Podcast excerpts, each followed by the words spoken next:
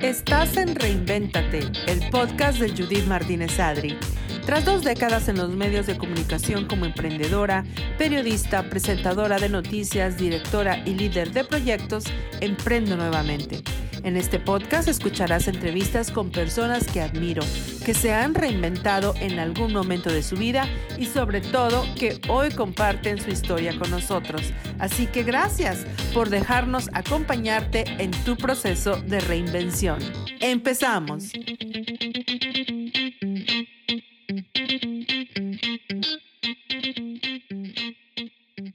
Amo tu, tu página, los mensajes, lo que pones Em, y bueno, durante la entrevista te voy a contar cómo es que di contigo, pero dije un día yo tengo que conocerla. Te felicito. Estás haciendo, wow. ¿Te, imaginaste que ibas a llegar a esto? No, nunca pasó por mi mente. O sea, e, este alcance era irreal para mí. O sea, no, no, no lo visualicé. ¿Y cómo lo estás viviendo? ¿Cómo te sientes? Muy bien, fíjate que es, es curioso no sé si a ti te pasa, pero conforme vas creciendo en cuanto a comunidad, vas cambiando. O sea, al principio era mucha emoción porque la comunidad crecía y ahora realmente es una comunidad que me enriquece, ¿sabes? O sea, la misma comunidad me escribe así como tú, o, me escriben terapeutas, me sugieren temas, me preguntan por qué no he abordado tal, tal tema, por ejemplo, o me cuentan sus historias. Entonces, ahora eso es muy importante para mí. Sea, hay como una retroalimentación bien bonita con la comunidad. Wow, o sea que lo que empezaste dando, ahora lo estás recibiendo. Totalmente. Bueno, pues. Es como de ida y vuelta. Esta conversación que estás escuchando es con Karen Castilla, quien es ilustradora apasionada. Le encanta sacarte sonrisas a ti y a nosotros con sus dibujos. Y es para mí un honor que te unas a Reinvéntate y que nos cuentes cómo empezaste, cómo llegaste a, tener tanto impacto, sobre todo ahora con la pandemia, con tus mensajes que son divinos. Estoy segura que muchas de las seguidoras de Reinvéntate han visto tus mensajes en alguna red social. Eh, y por eso quiero darte la bienvenida y agradecerte por tu tiempo, porque hoy nos vas a regalar un poquito de la parte de Karen que realmente no conocemos. No, gracias a ti, Judith. Yo feliz de estar contigo en tu podcast. Cuéntanos quién es Karen Castilla. Pues Karen Castilla es una ilustradora mexicana. Siempre me preguntan de dónde soy porque en mis redes sociales no dice, entonces soy de México. Eh, tengo 35 años y yo desde que tenía siete años más o menos dibujo como un método de, de, comunicación conmigo misma, ¿sabes? Y de manejo de mis emociones. Yo para eso buscaba el dibujo. Y bueno, no, no lo he dejado. Ahora, como puedes ver, dibujo, trato de dibujar una viñeta diaria en mis redes para esta comunidad tan bonita que tengo y lo has logrado espectacular. Eh, quiero invitar a las personas que nos están escuchando en este momento, si puedes, vete a Instagram y busca Karen Castilla, artist o ilustradora, y te va a salir un feed hermoso, blanco, con muchas ilustraciones muy profundas, Karen, muy al, al, al clavo, le atinas muy bien a lo que ilustras con, con el mensaje escrito y con, con, la, con, el, con el dibujo. Y, y me encanta porque conectas también y, quisiera que nos dijeras más adelante de dónde salen todas esas ideas, porque cuando estamos en el mundo de crear contenidos, se te cierra el mundo de repente, dices, ¿y ahora qué publico? ¿Y ahora qué hago? Y es evidente que, que tú has eh, pues conquistado ese arte de saber comunicar y, y con tantas imágenes, por ejemplo, la primera que yo vi que me cautivó tanto que tú hiciste, la encontré, fíjate que en LinkedIn. Alguien la mandó en LinkedIn entonces yo le tuve que hacer zoom a tu firma, como que de dónde viene, y era, este, hablaba de las personas vitamina. ¿Te acuerdas de esa? Ya, ya, claro, desde luego. Sí, sí, esa imagen se compartió muchísimo. Cuéntanos por qué. Pues mira, justo eh, yo lo que trato en, en, mis redes es enfocarme en lo positivo, ¿sabes?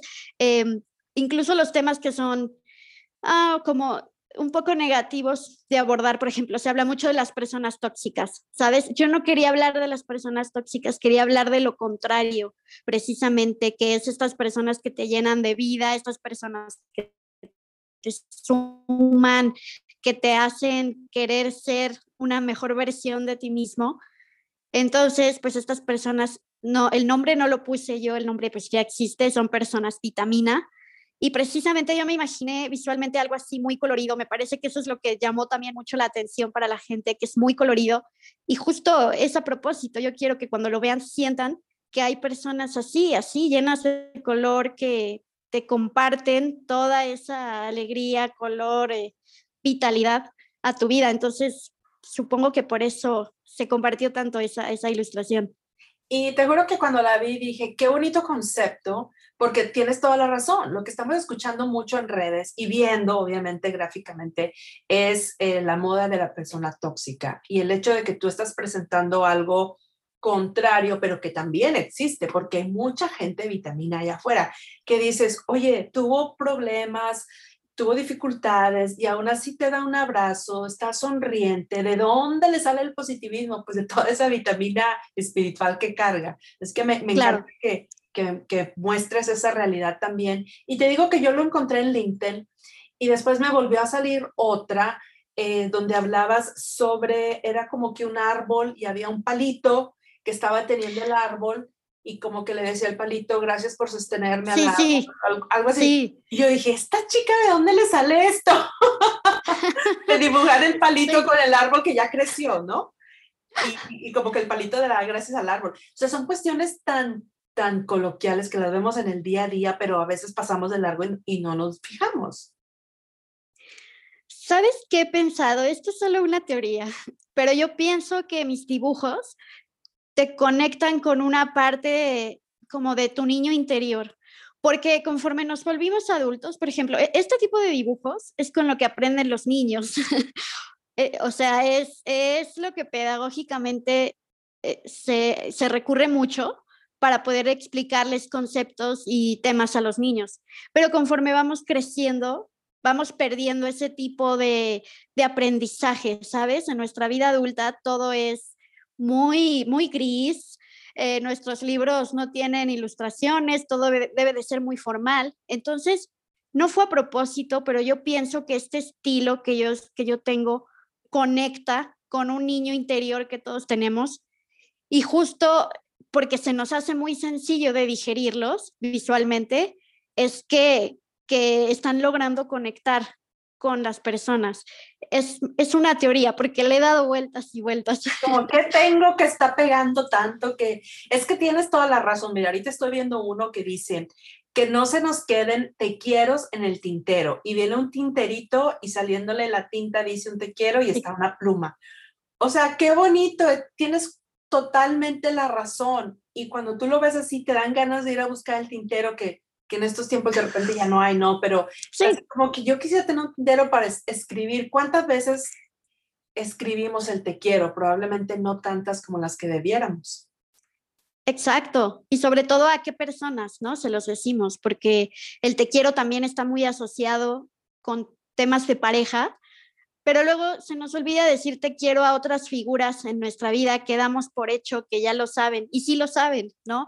pero decirlo es, es poderoso porque la palabra también nutre y la palabra reafirma. Entonces, yo también quiero hacer énfasis en decir, no se te olvide decirle te quiero a tu madre, a tu padre, a tus amigos, a tus colegas de trabajo. Sabes, hay muchas figuras a las que no les decimos tanto te quiero como deberíamos y, mencionarlo. Sí, dime. Es que es tan importante decirlo y, y, en este podcast yo siempre también comparto parte de mi experiencia de acuerdo con el tema. Me gusta que, que la gente sepa, ¿no? Que estamos compartiendo fibras y almas.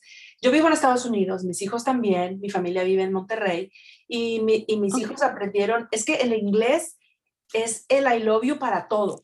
O sea, creo que hasta lo usamos de más, realmente, ¿no? Sí. En español, tú dices te amo solamente tal vez a una o dos personas en tu vida que realmente lo, eh, o sea, tus padres o tu esposo, tu hijo, ¿no? Pero no andas ahí diciéndole te amo a todo mundo. Sí. El caso es que mis hijos han aprendido a decirte eh, el I love you al, al, al, estilo gringo, ¿no? A todo le dicen I love you. Y cuando ellos hacen la traducción y hablan con mis papás, le dicen te amo en español. Y en una de esas ocasiones mi mamá me dijo, hija, qué fuerte, qué bonito sentí. Ningún nieto me había dicho te amo así tan, tan, tan, tan así con su vocecita. Dice mami, tenía años de no escucharlo. Dice mami, yo creo que ustedes nunca me lo dijeron. Y qué mal se siente uno. Dices, ¿por qué no le dije? Es que sí, no, no es que no lo sientas, definitivamente no, pero en el día a día se te va pasando, ¿no? Se te va pasando mencionarlo. O lo mencionas en momentos muy críticos, no sé, cuando estás angustiada por esa persona o cuando le sucede algo, pero pienso, ¿para qué esperar a ese momento cuando podemos usar todos los buenos momentos como oportunidad para recordarlo? ¿Alguna vez te imaginaste que me imagino que te conectas mucho con tu niña interior porque es de donde viene mucha de la creatividad, ¿verdad? Te, puedes regresar a, tu, a tu infancia y pensar que algún día, bueno, no había internet, ¿verdad? Eres jovencita, igual tienes, tienes 35 años, pero ¿pensaste que, tu, que tus artes, que tus ilustraciones iban a tener un alcance mundial de este, de este tamaño? Creo que no. nunca. Ya, ni siquiera pensaba, ¿no? Que iban a salir del, del, del, refrigerador de mis abuelos y de mis papás. Yo no pensaba que iban a pasar de ahí mis dibujos.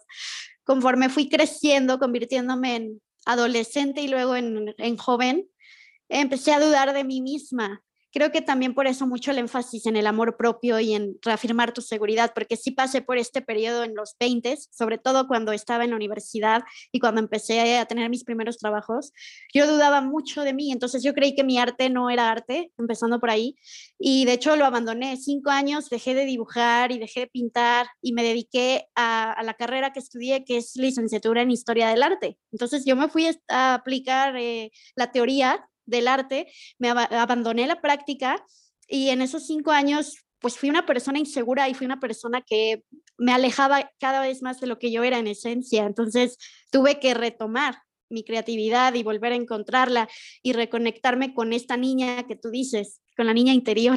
Mi interior. Yo creo, fíjate que la, siguiente pregunta que tengo para ti es si alguna vez te has tenido que reinventar o cuál fue tu primera reinvención, que es el punto principal de este podcast. Y fíjate que a veces la gente entiende el, concepto de reinvención como que ser alguien quien, quien, quien realmente no eres o cambiar y, tratar de, tener una pose que no realmente va contigo para complacer a la sociedad. Pero no, el concepto de reinvéntate, de este reinvéntate, es recordar, más bien hacer un, un ejercicio de introspección, sacar todos tus talentos y decir, voy a ponerle al mundo el talento con el que llegué a este mundo a enriquecerlo. Entonces yo te quiero preguntar, en esos cinco años que, que, que, te, que te hiciste una pausa, ¿cómo, te, ¿cómo sentías tu alma? ¿Cómo sentías tu espíritu? ¿Cómo sentías tu personalidad cuando dejaste de dibujar? Pues mira, había había una parte en mí que, ahora creo que eso, eso es el alma y la esencia que no, no se da por vencida. Entonces yo tenía una parte muy creativa en potencia, queriendo manifestarse. Entonces, a pesar de que mis trabajos eran en museos y eran aplicarme a la teoría y a la investigación, llegaba en las noches a mi casa a tratar de hacer muñecas de tela o a tratar de hacer manualidades, papel maché, nada que, que fuera dibujo, pero todo el tiempo estaba esta necesidad de ser creativa, pero entonces yo lo hacía y pensaba, pero qué pérdida de tiempo, es que yo debería de estar ahorita eh, trabajando en la investigación que tengo que terminar y no en estar haciendo mis manualidades. Entonces yo sola comenzaba a bloquear esta, pues este impulso creativo que tenía. ¿Por qué? Porque yo creo que le pasa a mucha gente.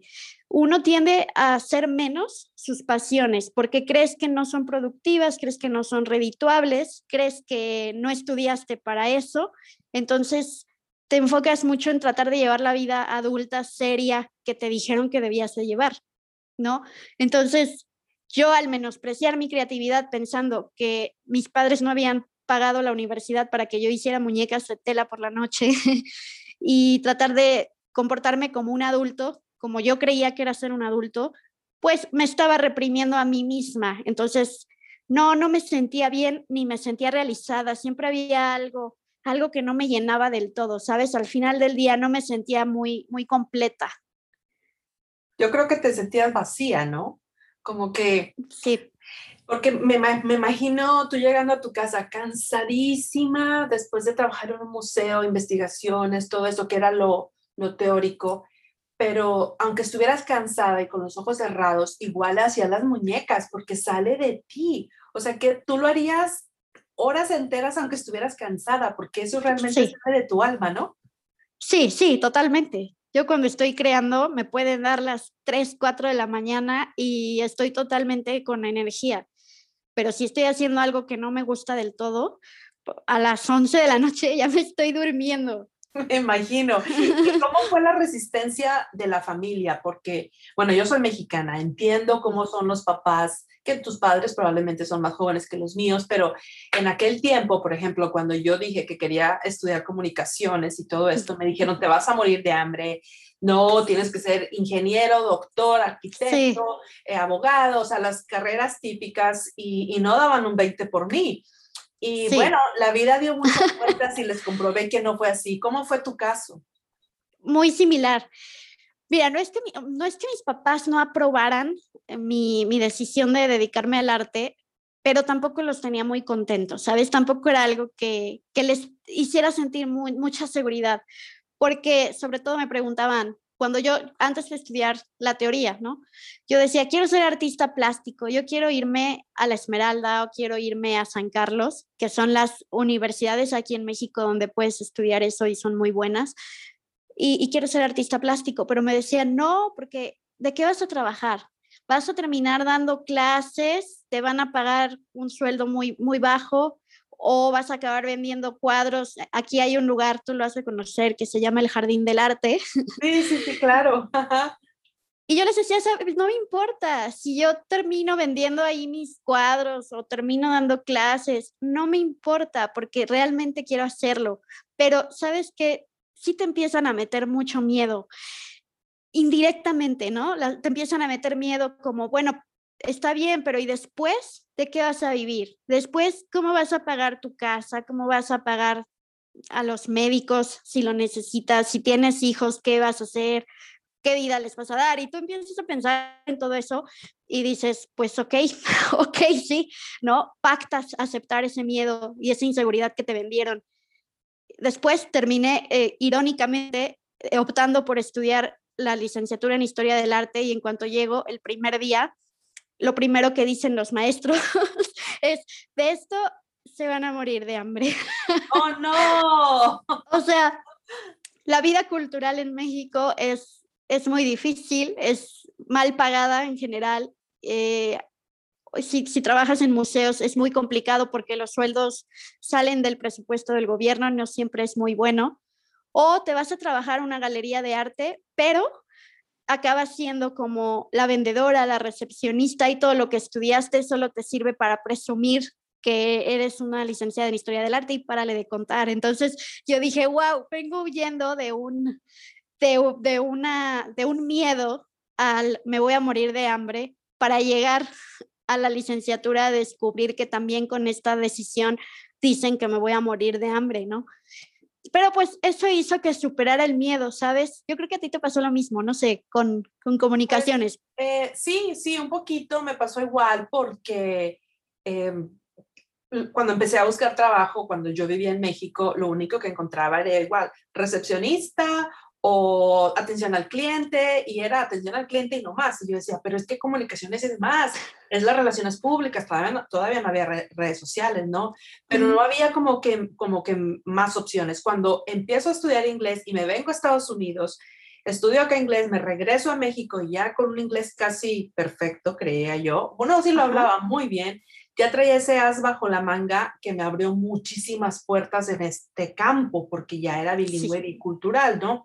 Pero sí, tienes razón, eh, las, las carreras de arte en México o están mal pagadas o están mal vistas. Gracias a Dios que existen las redes sociales, porque sé que ahora hay muchos community managers, hay personas que, ah, que utilizaron en, las redes sociales como un escaparate de su talento y mira dónde estás tú, o sea, tú eres un, un testamento de que sí se puede. ¿En qué momento empezó a crecer todo esto de tus redes y a, que tú tuvieras tanto impacto con tus mensajes en todo el mundo? Porque te lo juro que es en todas partes. He estado en Clubhouse, en algunas de las salas, tú sabes que es una nueva red social donde conectas con gente de todo el mundo y tu nombre ha salido ahí. Y digo, qué orgullo, todavía ni te conocía. Y yo decía, tengo que entrevistarla. Eh, ¿En qué momento dices, ya, me, me, quito de todo esto? De hecho, estoy viendo un post que, que en una, una ilustración que dibujaste y que publicaste hace poco, que tuvo más de 13 mil eh, likes y dice, hay que cuidar de no engancharse con comentarios destructivos. Y viene Em, pues una mujer, una, niña con una, con un como que está pescando, ¿verdad? los comentarios eh, destructivos están como, como si fueran peces y dice, qué ridículo que haces, qué feo, eh, yo no haría eso, uy, qué mal te sale. O sea, ¿qué era lo que la gente de repente podría pensar? Y si tú te lo has comprado, pues estuviéramos aquí hablando, ¿no? Totalmente, totalmente. Pero ¿sabes qué? Es que eso lo dice la gente ante todo lo que le presenten, o sea, los emprendedores, yo hablaba de eso, no solo nos, nos limitemos a los artistas o los que hacen algo, ¿no? Manual. Cualquier emprendimiento, cuando lo platicas, de entrada tú vas a encontrar muchísimos comentarios que te dicen, pero si eso es una, es una ridiculez, literalmente, o sea, es que ese producto es absurdo, o quién te va a comprar eso, ¿O cómo crees que vendiendo, yo qué sé, por, por teléfono vas a, poder vivir de, tu proyecto? Entonces, sí hay muchísimos comentarios, sobre todo ante lo nuevo que uno propone, que es que van a ser comentarios pues destructivos, no siempre malintencionados, pero sí destructivos hacia tu proyecto o hacia lo que tú quieres hacer. Así es que eso nunca va a faltar.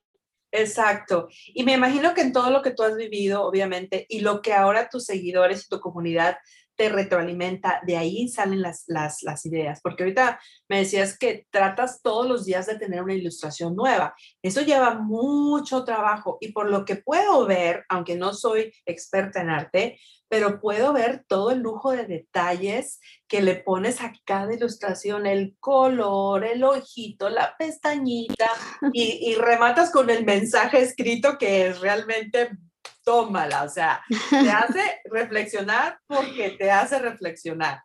Cuéntanos cómo, en qué te inspiras o cómo es tu proceso creativo en un día normal. Dices, híjole, ya son las 11 de la mañana, no, no, no he tenido mi post. O, o te despiertas y ya lo tienes, o eres de las de que despiertan a las 3 de la mañana con la idea y la apuntan en un papelito y se duermen y luego la hacen. ¿Cómo es el proceso creativo? Pues mira, yo voy, voy, siempre digo que tengo una libreta en donde yo noto todas las ideas que se me ocurren. A veces tomando un café con, ah, con amigos o con la familia, dicen algo, porque la gente inspira mucho. Hay personas que te platican cosas y, y, te crean imágenes en la mente. Por ejemplo, hay quienes dicen, me siento como si me hubiera atropellado un camión, ¿no? Por ejemplo. La típica que decimos, como si me hubiera pasado un tráiler. Así, o, o, se me va el avión, o se me va el tren, en fin, yo, yo estoy muy atenta y muy receptiva en parte a lo que, al, bueno, a todo lo que me rodea, ¿no? Pero en especial a lo que me platican. Y en cuanto surge una idea o algo, le estoy yo dando vueltas en la cabeza, anoto la idea en el papel en sucio. Si de pronto se me empieza a ocurrir cómo puedo graficarla, empiezo así eh, con bolitas y palitos para que no se me olvide. Empiezo rápido a ver cómo la voy a graficar y le voy dando vueltas como a ese boceto, como diciendo, a ver, no, esto no, esto está confuso y si y si en lugar de poner un humano pongo un perro, y si en lugar de esto pongo esto, entonces yo así voy puliendo, pero mi libreta está llena de ideas, porque el proceso creativo, tú, tú creas contenido y lo sabrás perfectamente. Se te va, se te va el hilo rapidísimo, parece que oh, no. Sí, se te va y dices, ¿qué era? ¿Sabes lo que hago ahora yo? Cuando voy manejando, voy grabando las ideas, para que no se me vayan. Buena técnica, súper buena técnica, te la voy a copiar. Sí, con el teléfono, o sea, ay, pensé en hacer esto, lo grabo y la libretita, te digo, de las 3 de la mañana, porque yo creo que a todos los creativos nos pasa que de repente, ¡pum!, te está cayendo toda la información y yo le, digo, le, digo, a mi esposo, ¿no te pasa? Es como que, como una cascada de, tu, tu, tu, espérate, espérate, déjame lo apunto. Sí. ¿Verdad? Que así sí, sí, totalmente, así es. Y si no lo apuntas, sí se te va. O sea, la puedes retomar luego, pero le falta algo. A veces me ha pasado. Es como que digo, tengo, tengo esta frase, pero algo le faltaba. O sea, era mejor cuando la había pensado antes. Algo se me fue. Entonces, la libreta hace que nada se me escape. Yo me tardo más pensando cómo lo voy a dibujar y qué voy a escribir que ya sentándome a dibujar. O sea, sentarme a dibujar, hace cuenta que mi proceso es el pensar qué dibujar y y que escribir es de subida, ¿no? Subiendo la montaña.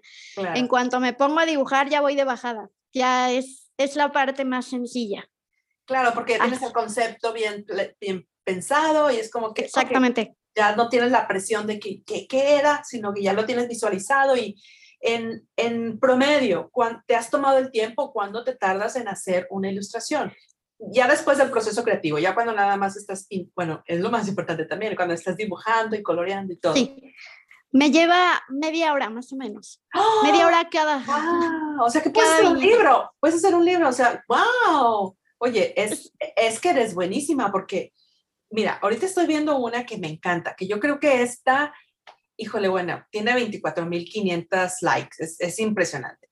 La vida no, no viene con instructivo, pero viene con abuelas sabias para compensar. Y está la abuelita con el rebozo, porque me encanta la, abuelita así mexicana, sus trencitas, el detalle, fíjate, la trenza, el rebozo, unas hojitas atrás, los zapatitos muy típicos de las abuelitas, eh, las, las zapatillas, ¿no? Y sí. dice la abuelita, no necesitas mucho para ser feliz y tiene un corazón.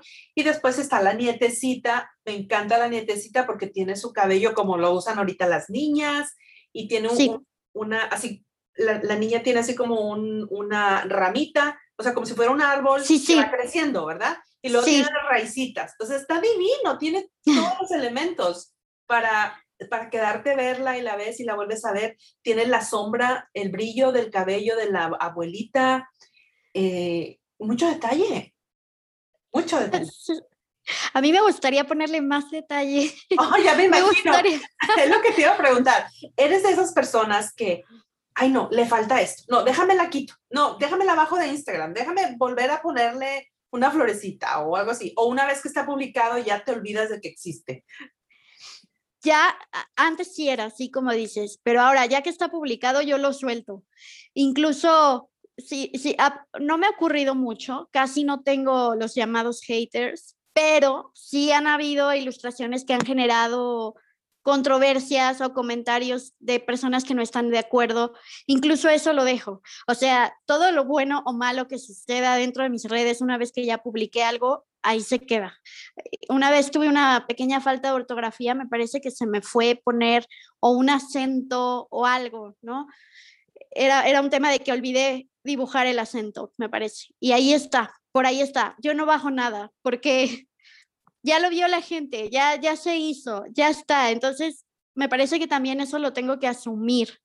Si yo estoy hablando de algo y actúo contrario a lo que yo digo, sería, no, no sería auténtico, genuino de mí, exacto. Exacto, exacto, exacto. Fíjate que esa es una responsabilidad muy fuerte, porque ya una vez que estás afuera, eh, metes la pata por decir algo, porque realmente una falta de ortografía hasta en los periódicos más eh, de renombre sucede. O sea, eso puede, eso, eso puede pasar. ¿Y cuánto, cuánta gente en redes sociales no escribe con K, sin H, con Z, con C? Entonces, se te fue un acento, es como que, hello, o sea, no es, para, no es para tanto.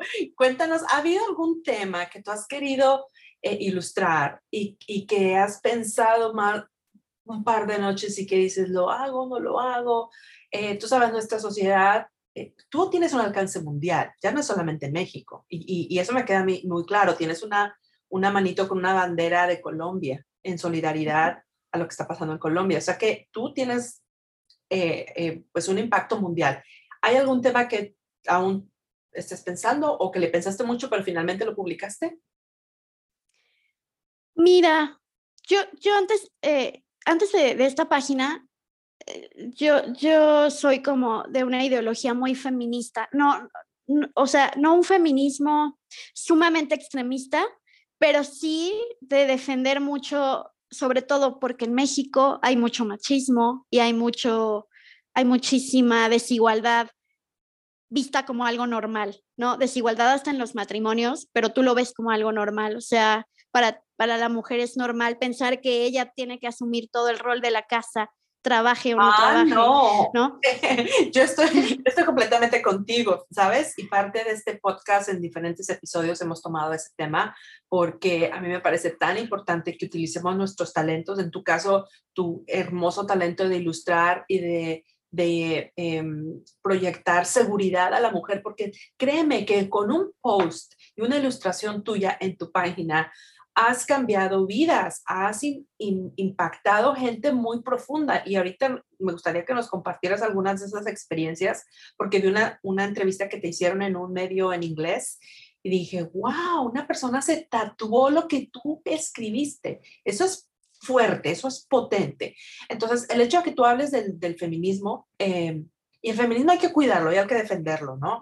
Pero también hay que a decirlo como es. Y el feminismo es igualdad para mujeres y para hombres también. Y entender que, Exactamente. que nos tenemos que ganar nuestro lugar, más bien, nuestro lugar está ahí. Que no lo han reconocer es problema de ellos. Entonces nosotros utilizamos, te digo, yo mi podcast, mi voz y tú tu arte para decirle a toda la mujer que nos está escuchando ahorita y si, si, si dices, ¿de qué están hablando? Te invito a que por favor vayas a la página de Instagram de Karen Castilla te vas a enamorar de todas las ilustraciones que tiene y van a ser tu píldora diaria, píldora diaria de motivación, porque están divinas. Pero ahora sí, te dejo hablar. Cuéntame, eh, ese tema que has pensado que dices, si lo hablo, no lo hablo, ¿cómo? sí, no es tanto que no quiera hablar de eso, sino mi, mi, mi punto, mi, mi debate interior es desde dónde lo voy a abordar. Porque ya hay, hay colegas mías, hay, hay muchas otras artistas ya hablando de eso y ya defendiendo. Lo están haciendo, por ejemplo, Lola Vendetta, ¿no? no sé si la, la conoces. Sí, sí, seguro. la conozco. Entonces, ella, lo defiende mucho y con esta postura muy enérgica y muy de, de lucha y te empodera mucho, pero también, y, y la amo, ¿eh? yo lo amo. ella te empodera desde el coraje, desde la revancha, de, la de pelea. Exactamente. Entonces yo pienso, yo quiero abordarlo desde otra manera, porque cada uno podemos aportar distintos, distintos granitos. Entonces no quiero yo hacer lo que ya están haciendo, porque ¿para qué? Mejor vean al que lo está haciendo ya eh, originalmente. Entonces, no he terminado de resolver desde qué punto yo voy a hablar de esas cosas, porque no quiero hablar desde la rebeldía, ni quiero hablar desde un coraje, que lo siento, ¿eh? Yo lo siento, siento, de hecho es algo que he trabajado, siento mucho coraje de la educación que nos están dando generación tras generación, al menos aquí y por lo que yo sé en toda Latinoamérica, fomentando un machismo que híjole, cuando yo era chiquita, sabes que me decían que no había una mujer que fuera amiga de otra mujer. Eso me decía mi familia. Y yo crecí con eso como si eso fuera normal, ¿sabes? Eso es lo que, lo que más coraje me da, pensar que hay cosas que están mal, pero que se han normalizado. Entonces, sí, sí, sí, dime. Exacto, porque es una, es una, es una ola de, ya, no, ya no se puede ni decir quién, quién lo creó, pero la, la, realidad es que se ha venido heredando de generación en generación, como para ir colocando a la mujer en esa esquina donde está sola, está solitaria, entre ellas no pueden ser amigas, entonces van a estar solas y el, el, único que va a tener influencia sobre ellas es el hombre y nos van a necesitar y se van a volver eh, ahora sí que nuestras esclavas o nuestras eh, sí, o sea, esa es la mentalidad de la mayoría del hombre mexicano, me atrevo a decir. Sí. Fíjate que, yo fui criada por un padre feminista y mi hermana también. Y, nos crió de una forma súper, súper feminista, pero de hecho más adelante les voy a contar la historia y la entrevista con mi papá, porque mi papá es un macho mexicano, sí con el bigote y todo. fue un macho con mamá, pero con mi hermana y conmigo fue muy feminista. Y nos, nos crió de una forma donde hay igualdad y ustedes no se van a dejar que ningún ¡pim! las golpee, las maltrate, ustedes van a la universidad, se educan, ustedes son autosuficientes, no necesitan de la sombra de ningún hombre para salir adelante. Y ahora que yo estoy ya en mis cuarenta y tantos, digo, wow, que esto fue muy fuerte porque lo que el hombre le dice a sus hijas puede romper esa generación de ideas erróneas. Exactamente. Es súper importante, sí, porque el feminismo no es un tema que le compete al hombre o a la mujer, es un tema de todos. Exacto. Entonces, nos, nos toca a todos, porque en el momento que tengas una, una, que vivas con una mujer empoderada, te va a hacer la vida más contenta, ella va a estar feliz, todos vamos a estar en el mismo nivel energético y a nivel, pues me encanta que a través de tu, de tu página eh, empieces a publicar todos estos mensajes. Cuéntanos cuál ha sido el mensaje más gustado, porque en todos los que estoy entrando, y lo estoy viendo ahorita, hay 10 mil, 15 mil, 20 mil, 25 mil. O sea, ¿cuál ha sido el más, más, más, uh, más querido por, por el público hasta el momento? Fíjate que me parece que hay uno, bueno, creo que son dos, porque hay, hay uno que es ya muy pasado y habla sobre, dice, hay personas que están a punto de quebrarse, eh, personas con un vacío interior, entonces se ve, se ve una persona, ¿no? El dibujo con alguien tratando de quebrarse, luego la otra figura es alguien con un hueco en el estómago, el otro es sanando heridas, entonces es alguien que trae un curita en, en el corazón. Y necesitan, me parece que dice, ¿qué tal? No recuerdo mi propio dibujo, pero dice, necesitan, por eso todos necesitamos respeto. Es como este tema de que no sabes lo que está atravesando el otro, tú lo ves por fuera y, y juzgas a la ligera, pero necesitamos más empatía. Entonces, este dibujo me parece que no sé cuántas veces se compartió en Facebook, o sea, se, se compartió más de 100 mil veces y en, el, en Instagram tiene como 50 mil eh, likes y por ahí lo compartieron algunas, algunas celebridades que de pronto me empezaron a escribir la comunidad. Es lo que te iba a preguntar, que, porque vi algunos que, que tenías la celebridad como en una caricatura, ¿no? Eh, creo que era, soy, no soy tan buena para los nombres, no me acuerdo, pero era un artista y dije, wow, dibujó el artista, es un mensaje que ella te mandó, ah, Bárbara de Regil. Bárbara de Regil, exactamente, ella. Dije, qué, qué padre, que, ¿Qué, qué, se siente cuando gente con tanta influencia te contacta, que tú también tienes tanta influencia o incluso más porque ellas tienen un apellido de que ya se conoce, pero, pero, pero tú empezaste desde abajo solita y llegar a ese nivel de tanta exposición y tanta influencia, ¿qué se siente? Se siente, se siente padrísimo, o sea, sabes, em, pero al mismo tiempo yo, yo descubrí que me da el mismo, me impone de la misma manera trabajar con alguien como esas personas que con alguien, por ejemplo, si tú me pidieras colaboraciones, porque yo, yo de eso trabajo, o sea, yo, yo trabajo por por proyectos o por pedidos eh, especiales, ¿no? Particulares. Entonces, me da el mismo, eh, el mismo respeto, emoción. Cada vez que entrego un trabajo, me da miedo, ¿eh? Me da miedo que, que no esté bien, que no les guste, que no cumpla las expectativas. Creo que es algo normal hasta cierto punto. Es como los actores que le tienen miedo al escenario aunque sepan que lo van a hacer bien. Una vez una maestra me dijo eso, ¿sabes? Yo tomaba clases de baile, bailaba flamenco, entonces una vez dije, ¿saben qué? Me gustaría ya perderle el miedo al escenario.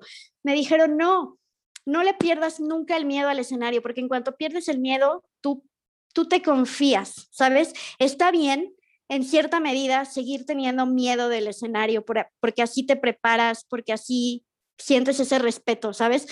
Entonces, lo mismo me pasa cada que yo entrego un trabajo. Me da ese miedo de, wow, o sea, me están pagando por esto, ¿qué van a decir? Ojalá esté bien, ojalá cumpla con las expectativas del proyecto. Entonces, me doy cuenta que me da el mismo miedo entregarle a alguien como Bárbara de Regil que entregarle a cualquier otro particular. Desde luego, trabajar con personas que tienen ese nivel de influencia es como algo, me hace sentir muy bien porque son, mira, son personas que yo admiro, que el que me involucro en su vida por lo que yo veo de ellas en redes, por lo que comparten, y me gusta su forma de ser, me gusta su forma de pensar. Entonces, lejos de que solo porque sean personas conocidas, es porque en verdad son personas que admiro y eso es lo que me hace muy, muy feliz. Pero así como Bárbara, he tenido personas, eh, he trabajado, mira, por ejemplo, le hice unas imágenes a una chica de Colombia que ella es ostomizada, entonces eh, tiene un, emprendimiento de bolsitas para personas ostomizadas y ella hace conciencia en su comunidad sobre ese padecimiento, ¿sabes? sobre ese estilo de vida. Y wow, o sea, es que yo cuando supe su historia y me contó y me mandó sus fotos y vi lo que hace, en verdad dije mis respetos para, para una persona así. O sea, me quedé con la boca abierta porque además es una persona positiva, es una persona llena de vida. O sea, tú la ves y no te imaginas por todo lo que ha atravesado. Entonces, así. Claro, simpatizas con, con el alma de la otra persona, con sus valores, con su forma de expresar, con su forma de, de hacer eh, proyectos, en este caso comunitarios, que qué lindo, ¿eh? Qué, qué interesante, nunca había escuchado eso y vivir con esa bolsita a un lado tuyo todo el tiempo es, debe ser bastante difícil y que alguien se haya tomado el, el, haya tenido la sensibilidad y la empatía de, de, de, hablarle a esta comunidad, me parece bien, bien bonito. la, voy, la voy a buscar porque, wow, que creo que eh, el, has desarrollado esa empatía no solamente con otras personas, sino con lo que se está viviendo en la sociedad, sobre todo en este momento, ¿no? Tus mensajes eh, durante la pandemia, muchos días nos hicieron sacar una sonrisa, como dices en tu descripción, y dices, wow, qué chévere, esta chica, a pesar de todo lo, porque las, las, las redes están llenas de todo, ¿no? Pero a pesar de, todo lo malo, negativo o lo real también, porque la pandemia todavía estamos tratando de salir y es muy real, a pesar de todo eso, eh, pues siempre encontramos esa gotita de positivismo y de, y de luz y de verdad en lo, que, claro. ilustras. Ahorita estoy viendo una que me encanta y es un, un botecito con unas moneditas y dice en el botecito dice, o más bien arriba dice, no renuncies a esos sueños que tanto anhelas. Y en el botecito, que es como una alcancía, dice, para esos sueños que tanto quiero. Es como que ten tus ahorritos o nunca te olvides del sueño, no, deposítale ahí la monedita de que un día va, a ser real. Y hablando de sueños, ¿qué sueño tienes en un futuro cercano? ¿Hasta dónde quieres llegar con tus ilustraciones? Eh, algún plan especial. Vi algunos de los mensajes que te han mandado y que tú contestas en tus historias, no, en tus highlights. Alguien por ahí decía de la agenda, de un libro. Sí. Cuéntanos, ¿qué, ¿qué viene? ¿Qué se está cocinando? Bueno, yo de entrada, desde antes de la cuenta, yo decía, yo quiero hacer un libro, o sea, una novela gráfica. Va a ser un libro de ilustración con personajes y todo.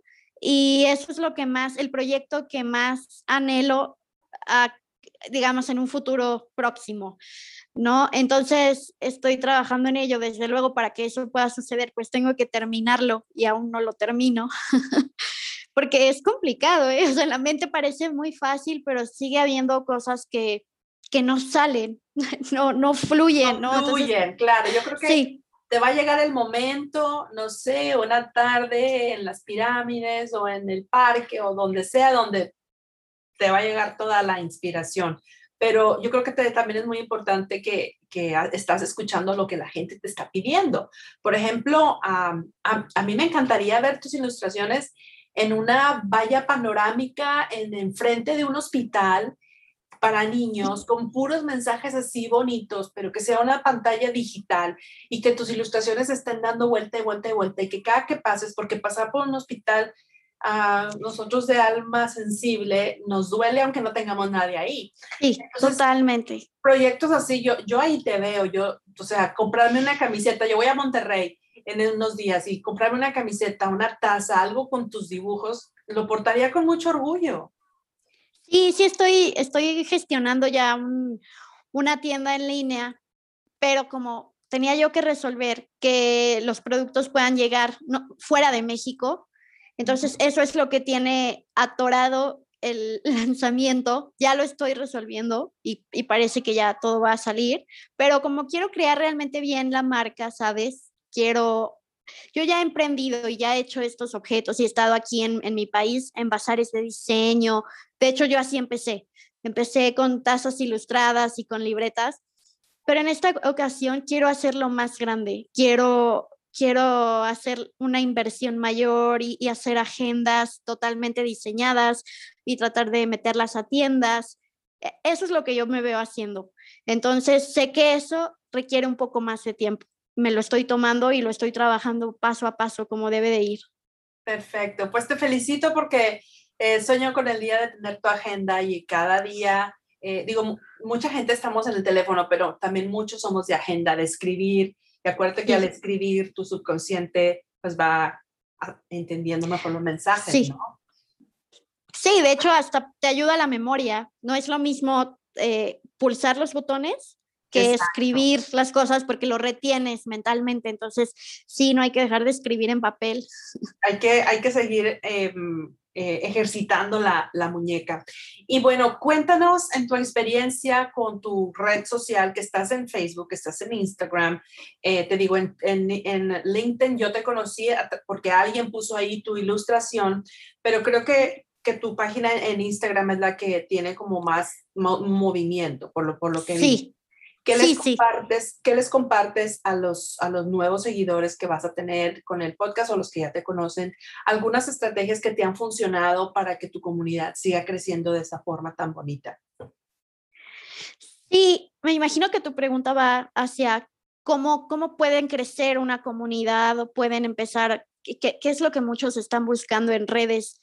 Y sabes qué, ya vi, eh, sí hay que ser muy constante me parece que eso sí es una clave esencial, el no abandonar tu red. Muchas personas creen que, yo me encuentro con, conocidos y con gente que me dice, me voy a tomar un descanso de las redes sociales porque saturan mi mente, porque me quitan tiempo. A ver, no, no, es que el punto es para qué utilizas las redes sociales. Si tú estás utilizando redes sociales para eh, perder el tiempo, para estoquear gente, para para mirar contenido que no te nutre, ok, aléjate. Pero las redes sociales son una ventana hacia, hacia el mundo en donde tú puedes compartir quién eres, qué haces, a qué te dedicas y es la nueva forma de hacer publicidad, ¿sabes?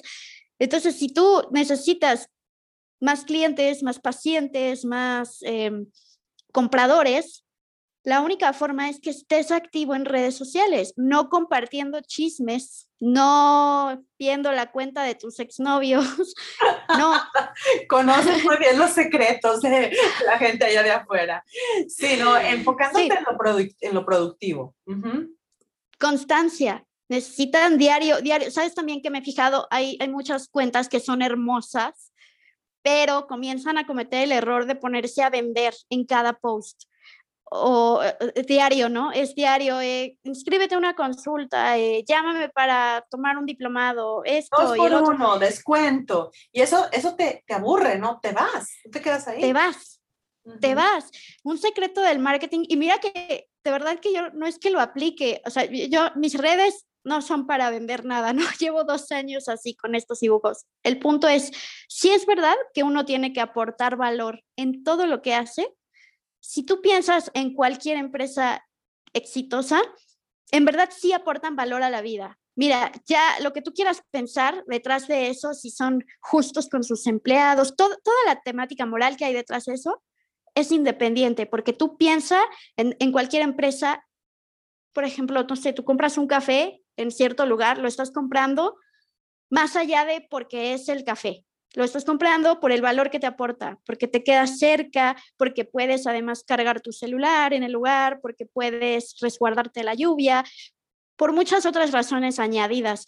Así es que cuando tú tienes una comunidad en redes sociales, piensa en qué valor quieres aportar a los demás y además tiene que ser un valor real. Tú sí tienes que querer darlo, no puede ser artificial el valor que das. Tienes que querer hacerlo, tienes que querer aportar algo que no es remunerado económicamente para ti, pero tiene que ser de una forma genuina.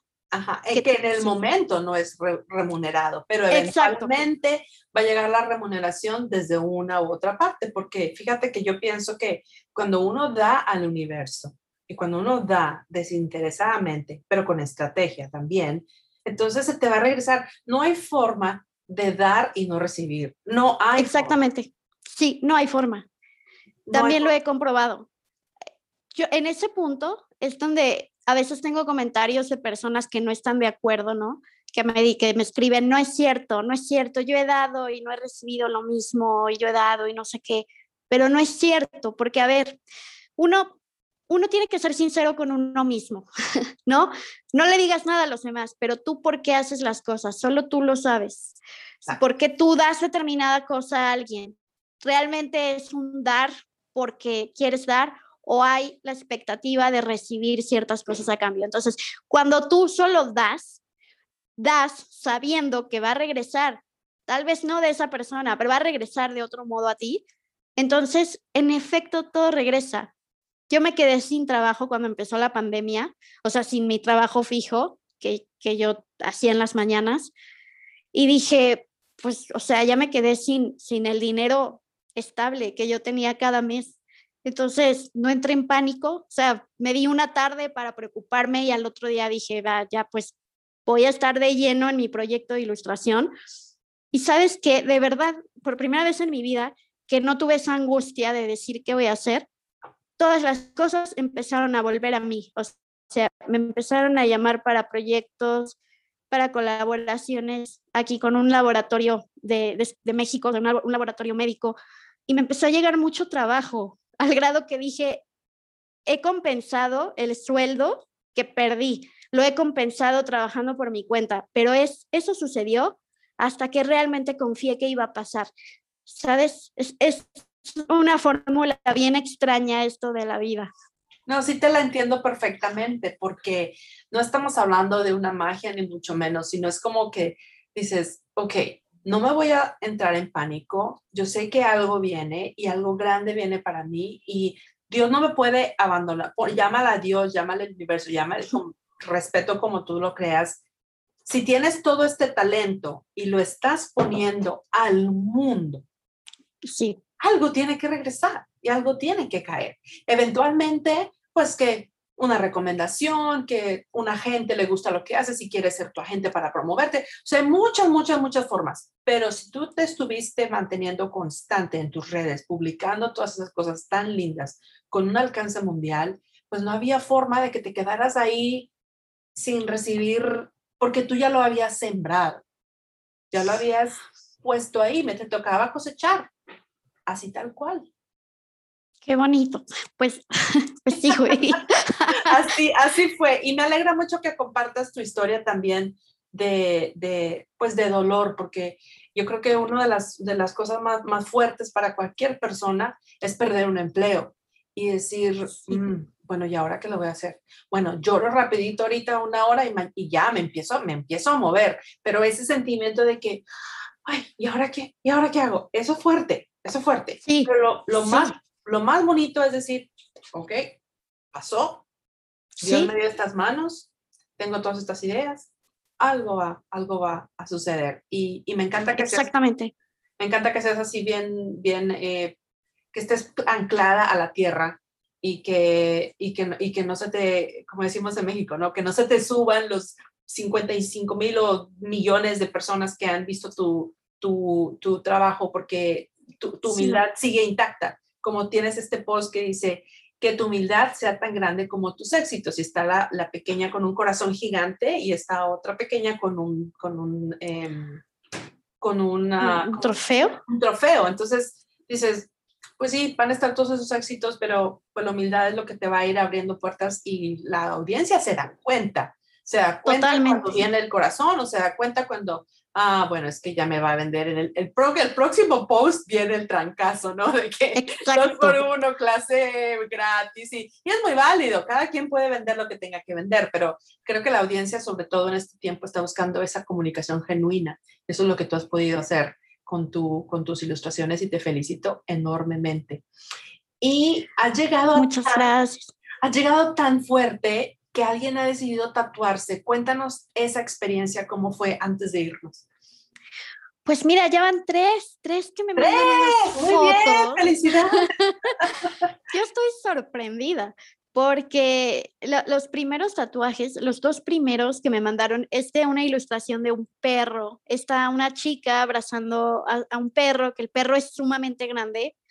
Ah, incluso tuve comentarios de burla, ¿sabes? Como de, ese perro parece oso. Y bueno, ahí hubo todo un, todo un, una burla, ¿no? Un debate de burla. Pero el caso es que dos personas primero se tatuaron eso, ¿no? Una me escribió porque me dijo que se le acababa de morir su perra, pero que para ella la perra era como su guardiana, su protectora emocional, y que era una perra grande y que le, me iba a sonar muy extraño, pero que esa perra era casi como su madre hace cuenta, porque ella, ella estaba muy sola. Entonces, que en cuanto vio ese dibujo, la conectó con lo que esa perra la hacía sentir y pues que lo quería llevar en la piel toda la vida. Entonces, me mandó tal cual la foto, se lo tatuó exactamente tal cual yo lo tracé. O sea, me impactó, ¿sabes? Porque sí pienso, pienso en, en, el, en el impacto que tiene algo que, que yo hice como para que alguien lo quiera traer en la piel marcado para siempre. para siempre. Eso tiene un impacto tan fuerte y creo que viene acompañado de una responsabilidad, pero también eh, yo pienso en ti y digo, ¿en qué, en qué se ancla eh, Karen como para que le fluyan todas estas ideas? Eh, no, no, sé, cómo tiene que haber una inspiración divina. ¿De dónde, sale tanta cosa tan linda?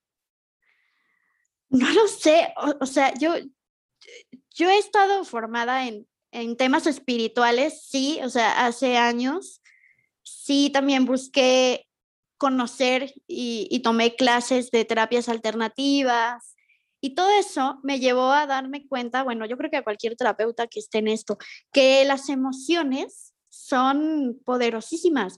O sea, las emociones son el origen de muchísimas enfermedades, pero no atendemos la emoción, sino que atendemos ya el síntoma físico.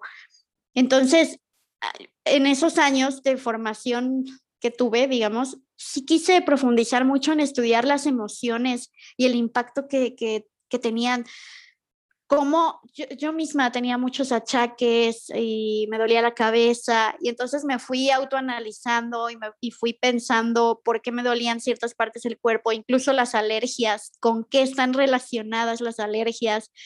Yo creo que todo eso, sin que yo me diera cuenta, se empezó a quedar en mi, en mi inconsciente y ahora que ya no estoy tomando clases de estas terapias, ni que estoy yendo a cursos de meditación, ni que estoy tan metida en eso, aunque yo en mi vida diaria, yo, esos son mis principios, ¿sabes? O sea, me considero una persona muy espiritual, pero no estoy ya tan activa. Entonces creo que eso es, es, es como lo que se está manifestando ahora en mis dibujos.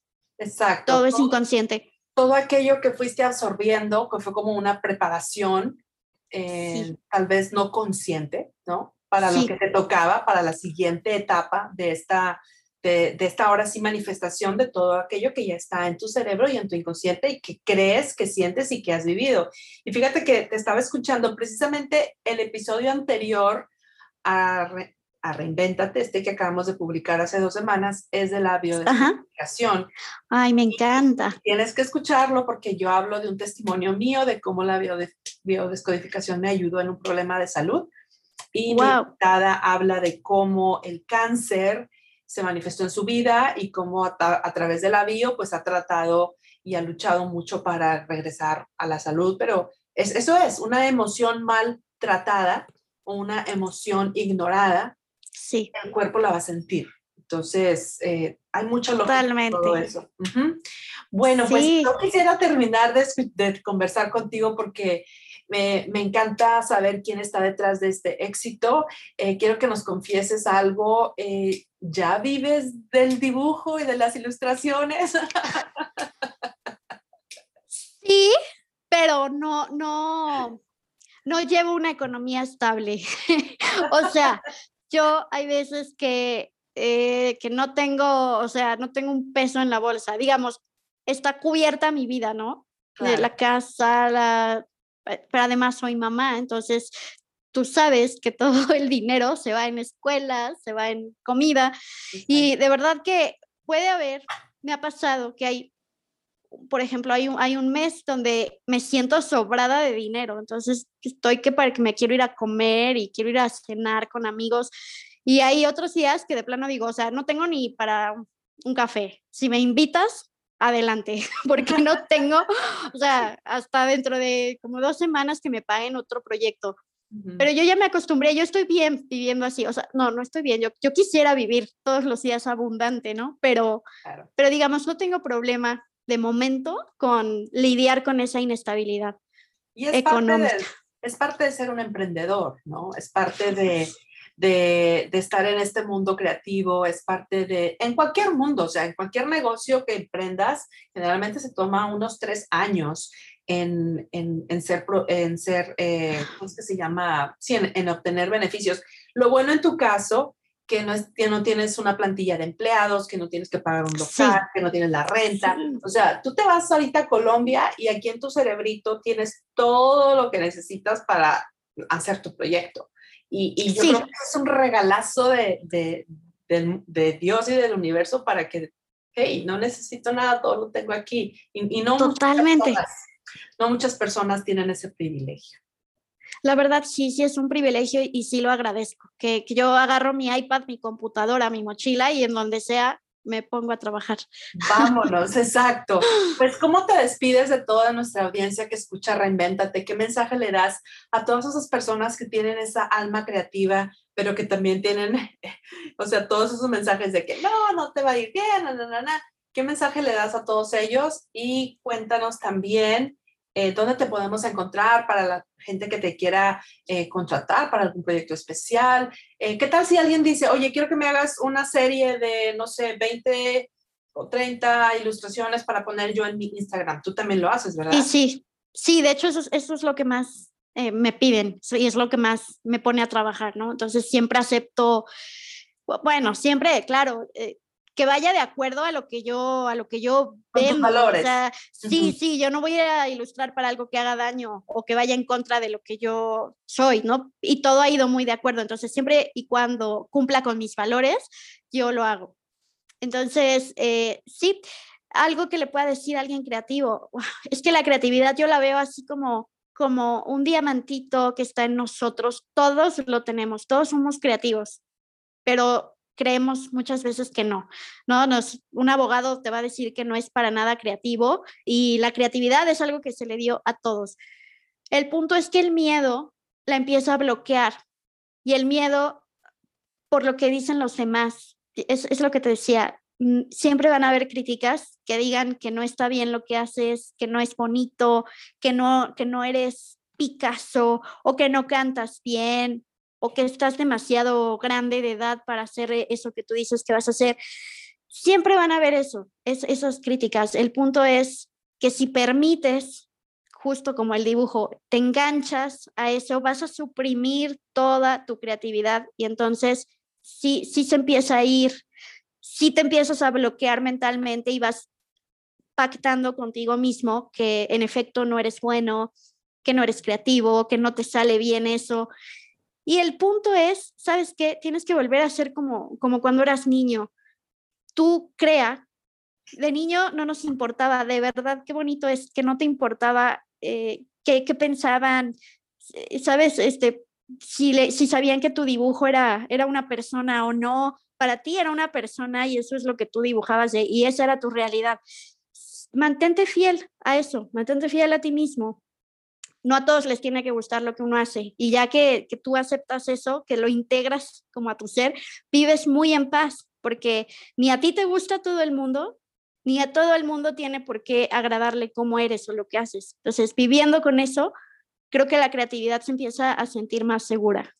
Y empieza a fluir y empiezas a impactar vidas. Yo creo que llegaste a este mundo con, tus talentos. Eh, Karen, para, para realmente impactar vidas y, pasar fronteras y ojalá que, tu crecimiento continúe y todos estos planes se den porque tienes un talento buenísimo y los mensajes, es que cada uno, o sea, no hay mensaje que uno no vea que dices, este le atina el clavo. Por ejemplo, tienes este que dice, cuando te falte la motivación y tienes la chava así toda como que triste, aguitada, que te sobre la disciplina y viene la otra con la mano así levantada y, y, es verdad, o sea, todos pasamos por días, días grises o meses, porque es normal que pase eso, pero oye, ok, estás aguitado, se vale, pero no le bajes la guardia, no sé, ya Exactamente. a la dieta o a tu plan o a tu a algo tienes que tener de disciplina que te va a levantar para continuar con esa motivación. Y, y me, me, encanta, me encanta, Karen, por favor síganla. Mira, viene otra. Nunca es tarde para comenzar a hacer lo que amas. Me acaba de salir ahorita y está la chica con una tacita de té